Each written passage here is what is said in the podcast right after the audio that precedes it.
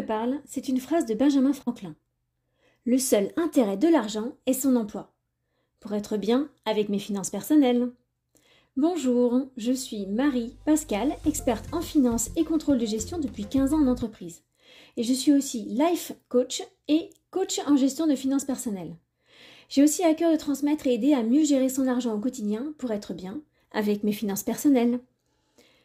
Je ne cherche pas à vous conseiller sur les meilleurs investissements à faire, mais plutôt à mieux gérer votre argent au quotidien.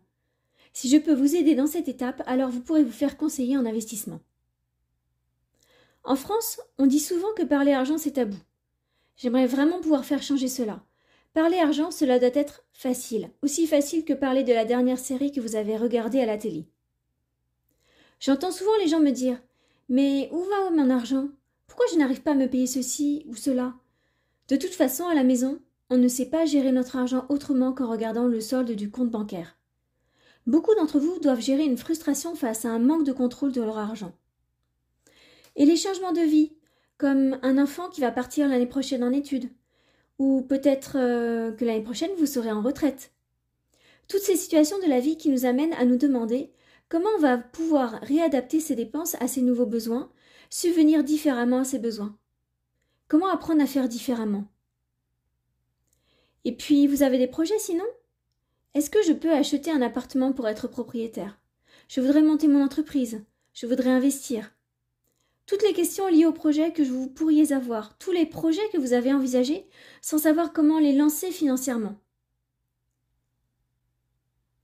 Ne me dites pas que vous vous êtes jamais posé des questions comme Est-ce qu'il vaut mieux que je loue ou que j'achète mon appartement? Est-ce que je fais un crédit pour changer ma voiture? Et combien ça va me coûter?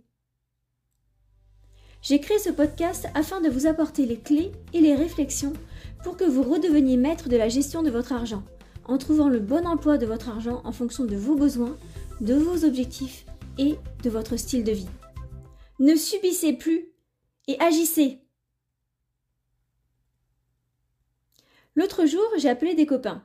Ils m'ont appris qu'ils voulaient devenir propriétaires d'une maison. Un super projet. Et là, du coup, ils m'exposent.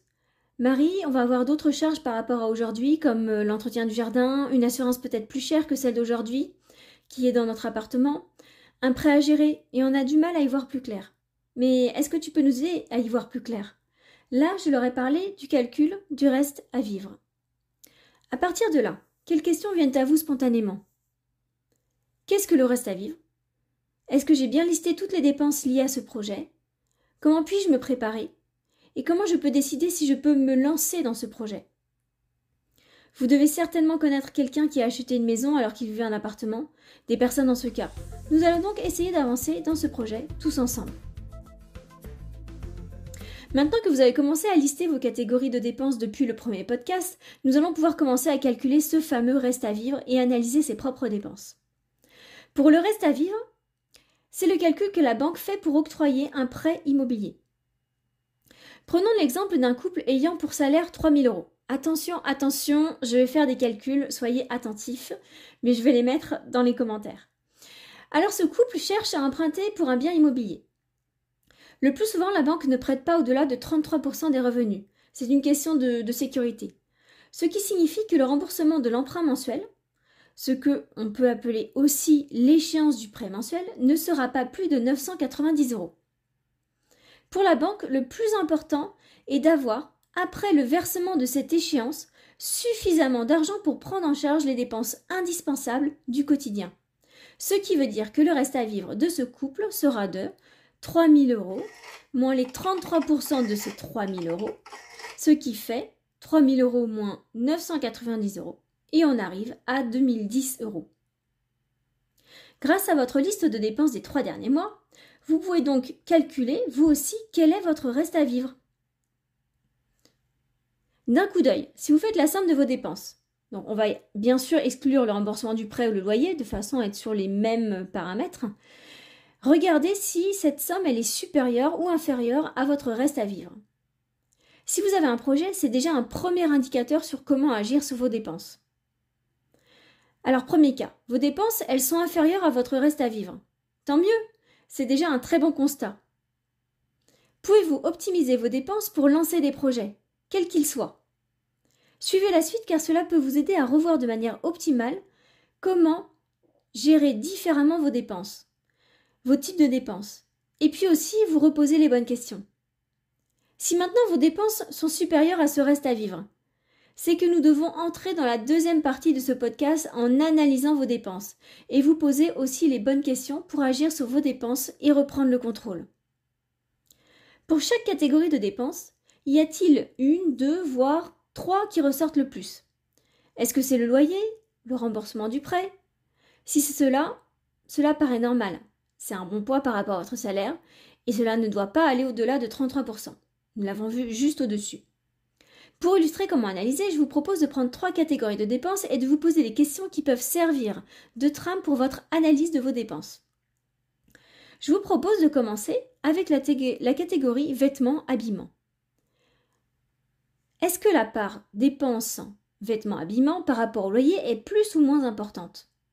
Posez-vous alors la question est-ce si important? Avais-je conscience que je dépensais autant? Comment je peux réduire cette dépense? Est-ce que je peux vendre des vêtements? Acheter moins cher. Est-ce que je peux acheter aussi cher mais moins souvent? Est-ce que louer mes vêtements peut être intéressant? Y a-t-il d'autres options que je peux envisager?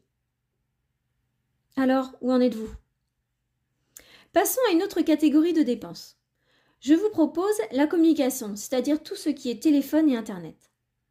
Est-ce que j'ai cherché à optimiser avec mon opérateur pour que tous les abonnements soient les plus optimaux? Les opérateurs téléphoniques proposent des formules famille pour lesquelles les contrats de toute la famille réunis sous un même groupe permettent de générer une économie. Attention toutefois, si vous trouvez une offre intéressante auprès d'un opérateur que vous n'êtes pas encore engagé avec l'ancien opérateur, car les frais de départ ou frais de résiliation au milieu d'un engagement peuvent vous faire perdre toute l'économie que vous aviez gagnée avec le nouvel opérateur. Quelquefois, la patience est une meilleure stratégie. L'important, c'est que vous constatiez que vous pouvez dépenser moins avec un autre opérateur. Vous attendez alors la fin de votre engagement pour enfin faire le transfert vers ce nouvel opérateur. Il arrive aussi que les opérateurs proposent le remboursement de ces frais de résiliation. C'est intéressant pour eux, comme ça ils vous récupèrent. Combien Quelle est la procédure? Est-ce que cela couvre vraiment tous les coûts de résiliation? C'est important que vous fassiez ce petit point et cette petite analyse avant de signer quoi que ce soit. Enfin, quelquefois, il faut partir en ayant un objectif. Si je change d'opérateur téléphonique, j'aimerais faire 20 euros d'économie par mois sur toute la famille, ce qui équivaut à 240 euros par an. Peut-être que votre choix sera différent en ayant cet objectif avant de foncer tête baissée ne signe rien tant que cet objectif n'est pas atteint. Enfin, nous allons parler maintenant de la catégorie de dépenses qui est liée à vos loisirs. Alors pour moi, ce serait euh, tout ce qui est lié à la course à pied.